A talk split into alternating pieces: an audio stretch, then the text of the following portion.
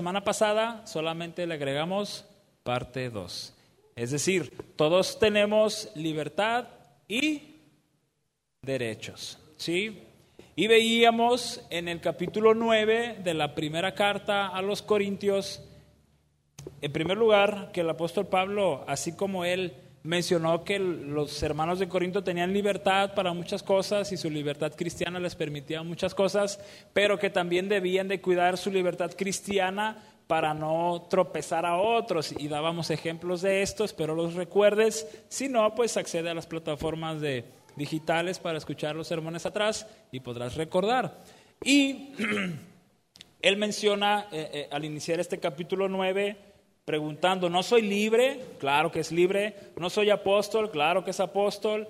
¿No he visto a Jesús nuestro Señor? Sí, lo has visto. ¿No son ustedes fruto de mi trabajo o, o, de mi apostolado en el Señor? Sí, sí somos tu fruto, pudieron haber respondido los hermanos de Corinto aunque otros no me reconozcan como apóstol, para ustedes sí lo soy, porque ustedes, ustedes mismos son el sello de mi apostolado en el Señor.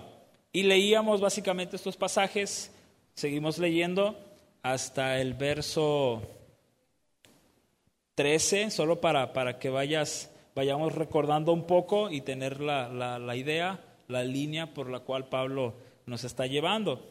Esta es mi defensa contra los que me critican, verso 3, verso 4. ¿Acaso no tenemos derecho a comer y a beber? ¿No tenemos derecho a viajar acompañados por una esposa creyente, como hacen los demás apóstoles y cefas y los hermanos del Señor?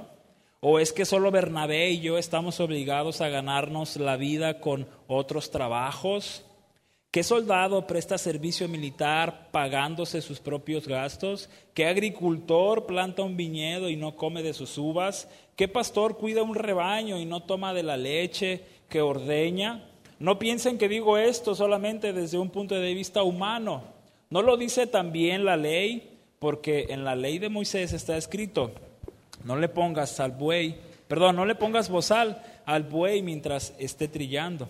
¿Acaso se preocupa Dios solo por, eh, ¿acaso, perdón, se preocupa Dios por los bueyes o lo dice más por nosotros? Porque cuando el labrador ara y el segador trilla, deben hacerlo con la esperanza de participar de la cosecha.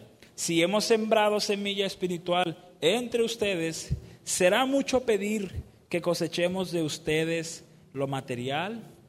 Si otros tienen derecho a este sustento de parte de ustedes, ¿no lo tendremos aún más nosotros?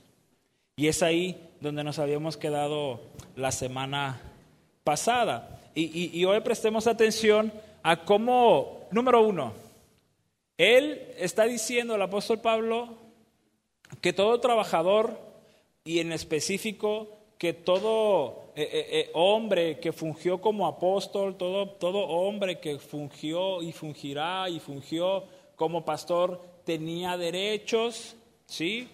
Es decir, tenía, tenían el privilegio de recibir apoyo económico de la iglesia o recibir un salario de la iglesia para sostener la vida de esa persona y si esa persona tenía familia, por ende para sostener la familia de esa persona. ¿Vamos bien hasta aquí? Es lo que está diciendo, ¿sí? Y, por eso los ejemplos a través de sus preguntas. ¿El soldado va y, chambea y se paga su viaje? No. ¿El, sembrador hace la chamba y, no come lo que, lo que cosecha? No. Y, por eso pone todos esos ejemplos y, dice eso al final, ¿no? De esto. ¿Será mucho pedir que cosechemos de ustedes lo material? Y, el caso de Pablo es súper eh, particular o peculiar, perdón, porque el, trabajo de él hacia con ellos en lo espiritual fue, al menos para muchos y para mí, lo más grande que todo ser humano ha hecho hablando de alguien que fungió como un apóstol, como un pastor, como un líder, etc. Y dice eso, no tenemos derecho nosotros de cosechar de ustedes si otros tienen derecho, ¿no lo tendremos nosotros? Claro que no tendrían, que lo tenían. Ahora, presten atención cómo con esas preguntas los hermanos de Corinto tienen que decir, sí, efectivamente, mi querido Pablo, tienes derecho, ahí te va, mira, tengo dos terrenos, pum, tengo un camello del año, órale, pum, voy a sacar otro, ahí te va el camello del año, pum. ¿No? Y hasta cierto punto puede sonar como hasta persuasivo, pero ojo, no es ni fue su intención. Él está diciendo, tengo derecho, Bernabé tiene derecho y quizás otras personas más que le acompañaron, tenemos derecho de obtener de ustedes un apoyo material, un apoyo económico. ¿Sí? Entonces, el capítulo 9, joven, esto tienes que eh, eh, eh, recordarlo. El capítulo 9 de la primera carta a los Corintios tiene que ver, Corintios, tiene que ver con el apoyo, los derechos, el privilegio de toda persona que funge como pastor, como líder, la posición que sea, siempre y cuando trabaje de tiempo completo para la iglesia. ¿Sí? Entonces el capítulo 9 es tratar los derechos en la actualidad o los privilegios de un pastor. ¿Sí? Entonces, él recuerda, desde el capítulo 1, y es ahí donde es importante el contexto de todas las cartas, desde el capítulo 1 Pablo quiere tratar asuntos de la iglesia en la iglesia, ¿sí? Cosas que los corintios no entendían, situaciones que los corintios no sabían manejar. El apóstol Pablo en esta carta quiere instruirlos o los instruyó y les enseñó cómo una iglesia debe funcionar. Así es que si en algún futuro, escucha, no lo sabemos, pero si en algún futuro cercano, mediano plazo, Dios llamase a uno de ustedes, de los hombres, a pastor, aquí o en otro lugar, tienes que saber que primero a los Corintios es el manual perfecto, el instructivo perfecto para que puedas consolidar a una iglesia. Claro, y muchas otras cartas más y muchos pasajes más. Pero la primera carta a los Corintios es esencial para que puedas conocer cómo manejar diferentes situaciones en una iglesia. Sí, si hacemos un recordatorio, vamos a, comprobar que es cierto. Al principio, ¿qué pasó? ¿Qué había en el capítulo 1?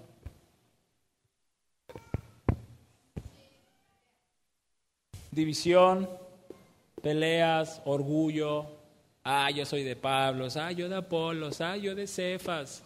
No, había división, había envidia, estaban los presumidones intelectuales, pero Pablo dice, el intelecto no lo es todo. Y entonces cada capítulo, si te fijas, hay una problemática. ¿sí? En el capítulo 5, ¿qué encontramos desafortunadamente? Un incestuoso, ¿sí? Es decir, un cuate que se revolcaba con su madrastra y la iglesia no sabía qué hacer. Y entonces, ¿qué hace Pablo? Así está el asunto. Expúlsenlo. Claro, otros consejos y demás, pero trata cómo, eh, eh, habla sobre cómo tratar un asunto en una iglesia al respecto, ¿no? Eh, continuando con diferentes situaciones. Entonces, capítulo a capítulo de Corintios, escucha, es algo maravilloso para la iglesia actual. El capítulo 9 habla sobre los derechos, la libertad, principalmente los derechos de un pastor, porque el apostolado como tal nosotros ya no lo creemos, ¿sí? Pero sí creemos en la función pastoral, de liderazgo, anciano, diácono, etcétera, etcétera. Bien, verso 13, verso 12, perdón, a la mitad. Y desde aquí vamos a prestar atención. El apóstol Pablo ya dejó claro con sus preguntas que él tiene derecho a muchas cosas y en específico a poder cosechar algo de lo material de estos hermanos en Corinto. Sin embargo, a la mitad del verso 12, sin embargo, no ejercimos este derecho, sino que lo soportamos todo con tal de no crear obstáculo al Evangelio de Cristo. Verso 13. No saben los que sirven en el templo, perdón, no saben que los que sirven en el templo reciben su alimento del templo y que los que atienden el altar participan de lo que se ofrece en el altar. Si recuerdas, eh, eh, mencionábamos algo de eso el domingo pasado sobre los privilegios que tenían los sacerdotes. Así también el Señor ha ordenado que quienes predican el Evangelio vivan de este ministerio. Verso 14. Así también el Señor ha ordenado, ¿quién ha ordenado? Pablo, Cefas, Juan, Pedro, Herodes. El Señor ha ordenado que quienes predican el Evangelio vivan de este ministerio. Específicamente, quienes fungen en la iglesia de tiempo completo, quienes pastorean una iglesia de tiempo completo, el Señor que ha ordenado que vivan de este ministerio. ¿Y quién compone parte de este ministerio? La iglesia. La iglesia. En primer lugar, esto me gusta porque en unos años, años atrás, esto quizás fue un conflicto para mí en mi mente, no entendía muchas cosas y yo juzgaba muchas cosas y bla, bla. En primer lugar, tenemos que saber que el hecho de que un pastor o pastores, si una iglesia tiene uno o dos o tres o más, el hecho de que un pastor reciba un salario, un sueldo, un apoyo de cualquier tipo, escucha, es un mandamiento de Cristo. No olvides eso. ¿sí? A donde vayas, a la iglesia que vayas, iglesia que conozcas, cristiana, sana, el mandamiento que toda iglesia tiene es que cada pastor o que los pastores de dicha iglesia, ellos deben de vivir de ese ministerio. ¿Vamos bien hasta aquí? ¿Sí o no? ¿O no les gusta?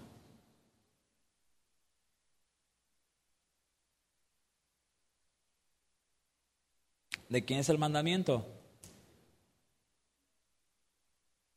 ¿De quién? Ok. Así también el Señor ha ordenado que quienes predican el Evangelio vivan de este ministerio. Número uno, el mandamiento es de Cristo. ¿Sí? ¿Quién lo dice? Pablo.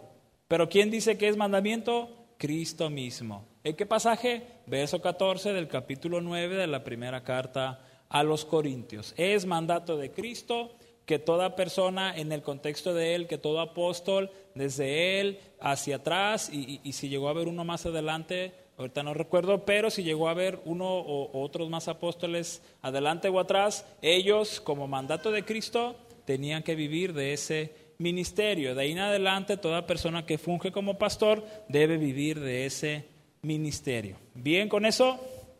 Ok.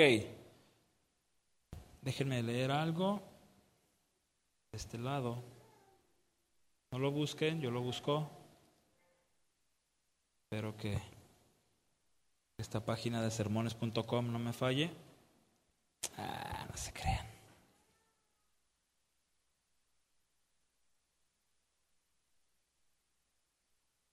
Mm. Mateo 10:10, una parte de este, de este verso dice así, porque el trabajador merece que se le dé, ¿qué? Su sustento su salario. Lucas o Jesús va a decir lo mismo a través de Lucas, eso fue Mateo 10:10, y Lucas 10:7 dice algo similar. Entonces, tiene que quedar claro Toda persona que trabaja dentro de una iglesia como pastor, eh, el líder o lo que sea, es su libertad y su derecho ser ayudado económicamente por la iglesia. ¿Sí?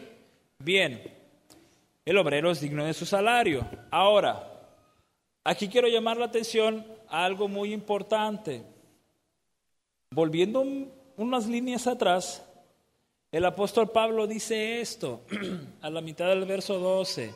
Sin embargo, no ejercimos este derecho o este privilegio o eso que, no, que nos correspondía. No lo ejercimos, no lo tomamos, no hicimos uso de, de lo que nos corresponde. Verso 15, pero no me he aprovechado de ninguno de estos derechos. Y fíjense lo que dice, ni escribo de esta manera porque quiera reclamarlos.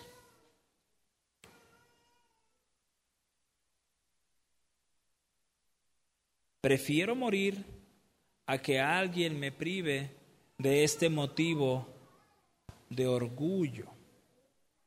Sin embargo, cuando predico el Evangelio, no tengo de qué enorgullecerme, ya que estoy bajo la obligación de hacerlo.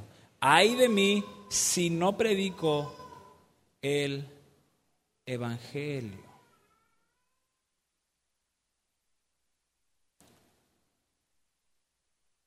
Pregunta, y esta va a desarrollar por lo menos dos o tres puntos si es que el tiempo nos permite.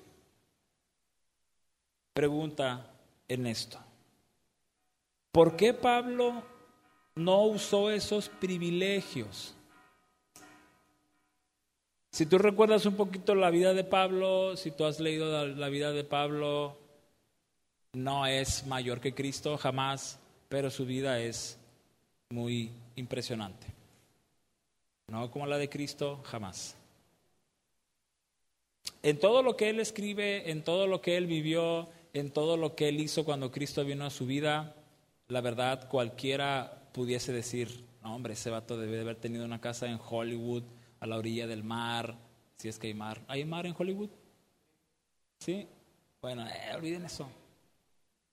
No, cualquiera pudiera decir, este cuate debió de verse, haberse ganado hectáreas y hectáreas y hectáreas de terreno y hasta haber tenido un templo más grande que el de Salomón como, como propiedad, porque sin duda fue asombroso lo que él hizo.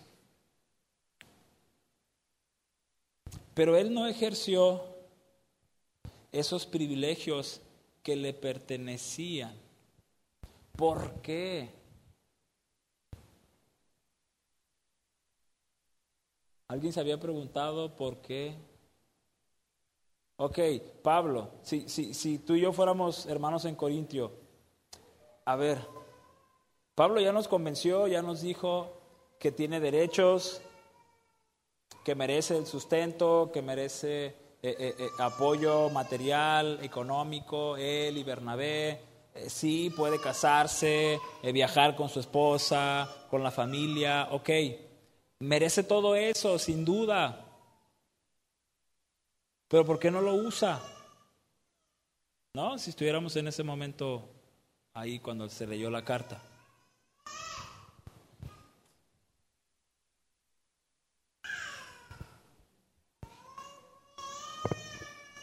Bueno, ¿qué tiene mi muñeca? Da un dramamín para se duerme un ratito. Eh, no es cierto, es broma. ¿Cómo van a creer? El Roger me vio bien feo como doctor que es. bueno, algunas respuestas, las cuales no son meramente ¿no? Absolutas, es decir, son respuestas que parten de, de una intuición, de, entender lo que él escribe y tratar de dar en el clavo de por qué él no ejerció sus privilegios de apóstol y todo lo que esto conllevaba. En primer lugar, algunos sugieren que el apóstol Pablo quería trabajar y presentar el Evangelio de manera gratuita. Número uno, trabajar al Señor y presentar el Evangelio, predicar el Evangelio, enseñar el Evangelio de manera gratuita. Verso 15 al 18 pero no me he aprovechado de ninguno de estos derechos, ni escribo de esta manera porque quiera reclamarlos, es decir, no estoy chillando, no estoy, no estoy queriéndolos persuadir, no, prefiero morir a que alguien me prive de este motivo de orgullo. Sin embargo, cuando predico el Evangelio, no tengo de qué enorgullecerme, ya que estoy bajo la obligación de hacerlo. Ay de mí si no predico el Evangelio. En efecto, si lo hiciera por mi propia voluntad, tendría recompensa, pero si lo hago por obligación, no hago más que cumplir la tarea que se me ha encomendado. ¿Cuál es entonces mi recompensa? Que al predicar el Evangelio pueda presentarlo gratuitamente sin hacer valer mi derecho. Alguien dijo acerca de él, la paga del apóstol Pablo era no recibir ninguna paga. La satisfacción más grande del apóstol Pablo era predicar a Cristo, servir a Cristo, servir a la iglesia sin recibir nada a cambio. Predicaba el Evangelio voluntariamente, enseñaba el Evangelio voluntariamente, exhortaba a hermanos en la fe voluntariamente y con amor, y se regocijaba del mayor y más grande privilegio que es compartir el Evangelio. ¿De manera? ¿De qué manera? Gratuita. Pero, ¿y por qué entonces los pastores de hoy reciben salarios y el apóstol Pablo lo hacía de manera gratuita? Bueno, porque él era el apóstol Pablo. Y el llamado del Señor al apóstol Pablo fue especial, la situación del apóstol Pablo fue especial, el contexto del apóstol Pablo fue especial, las iglesias y después de Pablo en adelante y hasta el día de hoy, ¿cuál es el mandato que leímos hace unos versos atrás? Verso 12, perdón, 14. Así también el Señor ha ordenado que quienes predican el Evangelio vivan de este ministerio. ¿Y será que solamente el apóstol Pablo puede predicar y pastorear una iglesia y todo esto gratuitamente? No. ¿Pueden hacerlo otros, perdón? Sí, pueden hacerlo otros, sin problema. ¿Cuál era la, la, ventaja o, ¿cómo, no sé si decirlo ventaja o, Sí, la ventaja del apóstol Pablo era que él tenía un trabajo secular. Y su trabajo secular era suficiente para sostener lo que él hacía. Pagar sus viajes, comer, ¿no? Vestir. Y aunque en muchas ocasiones y por muchos por muchas semanas él naufragó, estuvo encarcelado. Pero mientras libre y, yendo de ciudad en ciudad y predicando el Evangelio, él tenía la oportunidad de trabajar, de construir esas casas de campaña y obtener una buena paga porque era bien pagado en aquel entonces el trabajo que él realizaba. Y claro, muchísimos más realizaban ese trabajo. Entonces su trabajo era suficiente para ver por sí mismo. ¿Y qué hacían entonces las iglesias con el dinero que, que, podían recaudar, con las ofrendas, con los diezmos? Bueno, muchísimas cosas pudieron hacer y debían hacer. Ayudar a los necesitados de la misma iglesia, ¿no? Ayudar a los necesitados después de haber ayudado a, los de la iglesia, porque si ustedes ponen atención, el apóstol Pablo en, Hechos, en varias ocasiones, bueno, el, narrador de Hechos menciona que, a quienes hay que ayudar primero es a la iglesia. Sí, primero ve la necesidad del hermano de tu congregación y, y si puede la iglesia suplir las necesidades de los hermanos, bien, gloria a Dios. Y si hay manera y sobra y abunda, entonces ve y ayuda al necesitado, no que vaga por otros lados. Pero la iglesia debe ayudar a la iglesia, número uno. Entonces, si Pablo no, no recibía, no aceptaba el dinero, ¿qué hacían con el dinero? Bueno, eso que menciono y mucho más.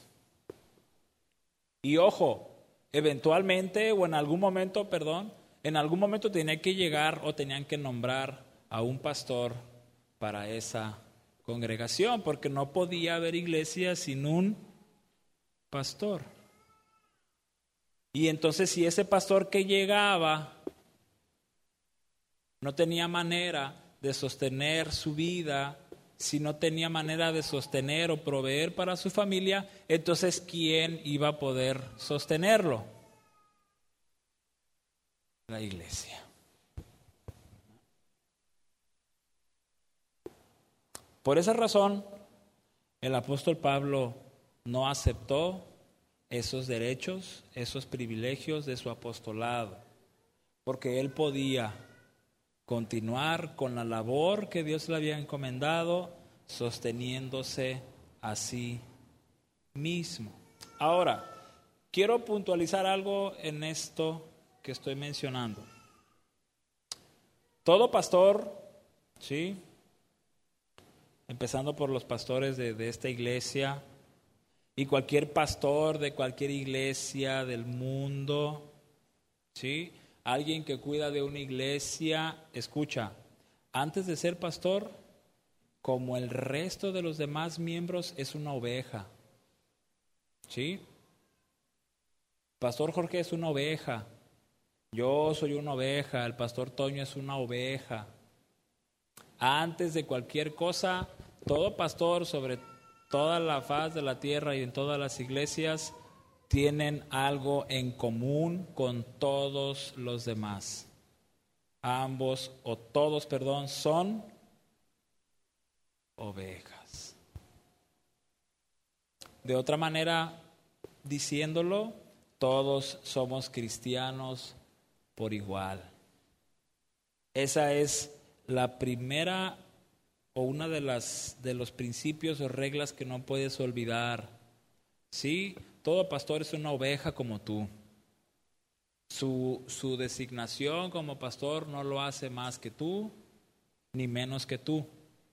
Es una oveja que fue comprada por la sangre de Cristo, al igual que tú y que yo. ¿Estamos de acuerdo con eso? Entonces, todos somos ovejas. ¿Sí? Bien. Y al ser ovejas o al ser cristianos, que es lo que nos, nos define también, escucha, toda oveja, todo cristiano tiene la responsabilidad y el privilegio y la obligación, como dice el apóstol Pablo, escucha, de predicar o compartir el Evangelio gratuitamente. No tienes que cobrar por predicar o compartir con otros. Yo voy a compartir el Evangelio si me das una feria. No. Todo cristiano tiene la responsabilidad, el privilegio y la obligación de qué? Repítelo para que se te grabe aquí y aquí. ¿De qué tenemos el privilegio, la responsabilidad y la obligación? de compartir o predicar el Evangelio. ¿De qué manera? ¿De qué manera? Gratuitamente. Hace unas semanas vino un joven conmigo para, para platicar y, le compartí parte del Evangelio y todo. Al final eh, eh, ya se iba, se para y, nos damos un abrazo y todo y, mete la, la, mano a su mochilita y, me dice, ¿le tengo que dar algo? y yo, híjole, es un mil para real, ¿no? Más o menos. Y sí, me dio mis mil pesitos. no se crean, nada. y le dije, no, le digo, guárdalo, guárdalo. Yo aquí gano mis 100 mil baros al mes, no te preocupes. ¡Ah, jalas! No, le dije, no, guárdalo. Le digo, no, no, no, no te preocupes. Dice, bueno, los echo después de ofrenda, lo que quieras, no te preocupes. No. Pero imagínate yo aprovechando la oportunidad, ¿no? Y un jovencito nuevo y, aprendiendo la fe y todo. Sí, mira, cada que vengas un quinientón, porfa. Ay. Pero no. El Evangelio es gratuito. Predicarlo es gratuito no se tiene por qué cobrar, ¿no? Es trágico, escucha, esto es triste, esto es trágico. Cuando tú y yo como cristianos miramos estas responsabilidades y estos privilegios y estas obligaciones, escucha, como una carga. Un cristiano no tiene que tener carga por compartir el Evangelio con otros.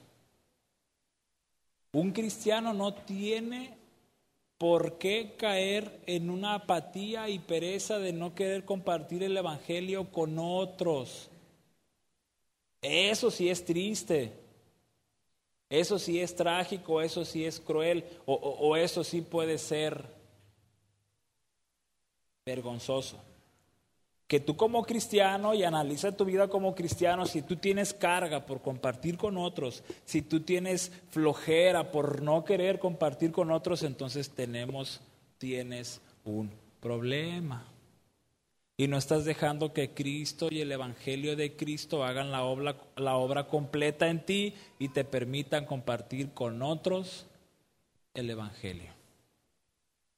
En ocasiones pasadas lo hemos mencionado. Joven, hoy Dios nos ha puesto bien fácil compartir con otros el Evangelio sin ni siquiera tener que abrir tu boca. Claro, tienes que abrir la boca en algún momento para compartir con otros. Pero es bien fácil hoy en día, por así decirlo, un estadito en WhatsApp, una historia en tu muro de Messenger, un tweet, quienes usan tweet, un Instagramzazo, una imagen de lo que sea. Cristo te ama. ¡Pum! ¿Te puedes hacer enemigo? Sí, pero posiblemente alguien puede decir, oye, tú conoces a Cristo, yo necesito conocer a Cristo. Y eso es libre y eso es gratis.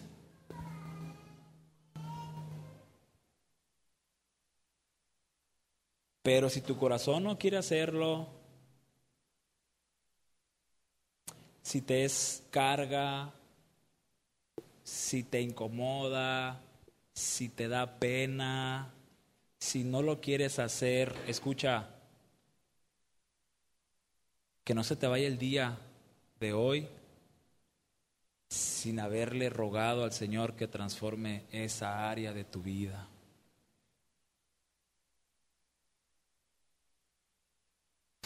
Hoy esto va a tener parte 3 o qué? No, hombre, ya va a aparecer rápido y furioso 10. Vamos a llegar a una parte 10, imagínate. Termino con esto. Es que aparte está largo este capítulo. Tiene 30, 27 versículos. Por último, muchachos,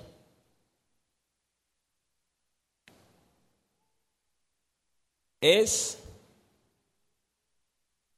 y voy a decirlo en plural, Es nuestra responsabilidad, nuestro privilegio y nuestra obligación. Escucha, tú que estás sentado aquí, allá, tú que estás sentado y yo que estoy parado, tú y yo tenemos la responsabilidad, el privilegio y la obligación de predicar o compartir la palabra de Dios, el Evangelio y las buenas noticias. Es lo que el apóstol Pablo quiere dejar claro en este capítulo. Me paguen o no me paguen, me apoyen o no me apoyen económica, materialmente hablando, gane o no gane, mi responsabilidad, mi privilegio y mi obligación es predicar la palabra de Dios. Y como cristiano, como oveja que tú y yo somos, es lo mismo para ti y para mí. Señor, queremos darte gracias por tu palabra y queremos que tú nos desafíes, Señor, con esto. Ciertamente, todo apóstol de aquel entonces tenía privilegios maravillosos como hoy en día quizás un pastor puede tenerlos. Pero independientemente de eso, el apóstol Pablo quiere dejar algo bien claro. Con o sin dinero, con o sin apoyo, el Evangelio tiene que predicarse. Sea o no sea uno pastor, todos somos ovejas, todos somos comprados por la sangre de Cristo y es nuestra obligación predicar a Cristo. Padre, sácanos de este lugar con esa incomodidad de nuestro corazón. Sácanos de este lugar, Señor, con la espina de tener que compartir con otros, porque es nuestra preciosa responsabilidad, nuestro precioso privilegio y nuestro, nuestra, nuestra maravillosa obligación, compartir con otros, porque no podemos nada más tenerlo aquí, afuera necesitan, Señor, y aún dentro de nosotros necesitamos compartir con otros tu palabra. En Cristo, Padre, ayúdanos a esto, que tengamos que hacer lo que tengamos que hacer para compartir con los demás.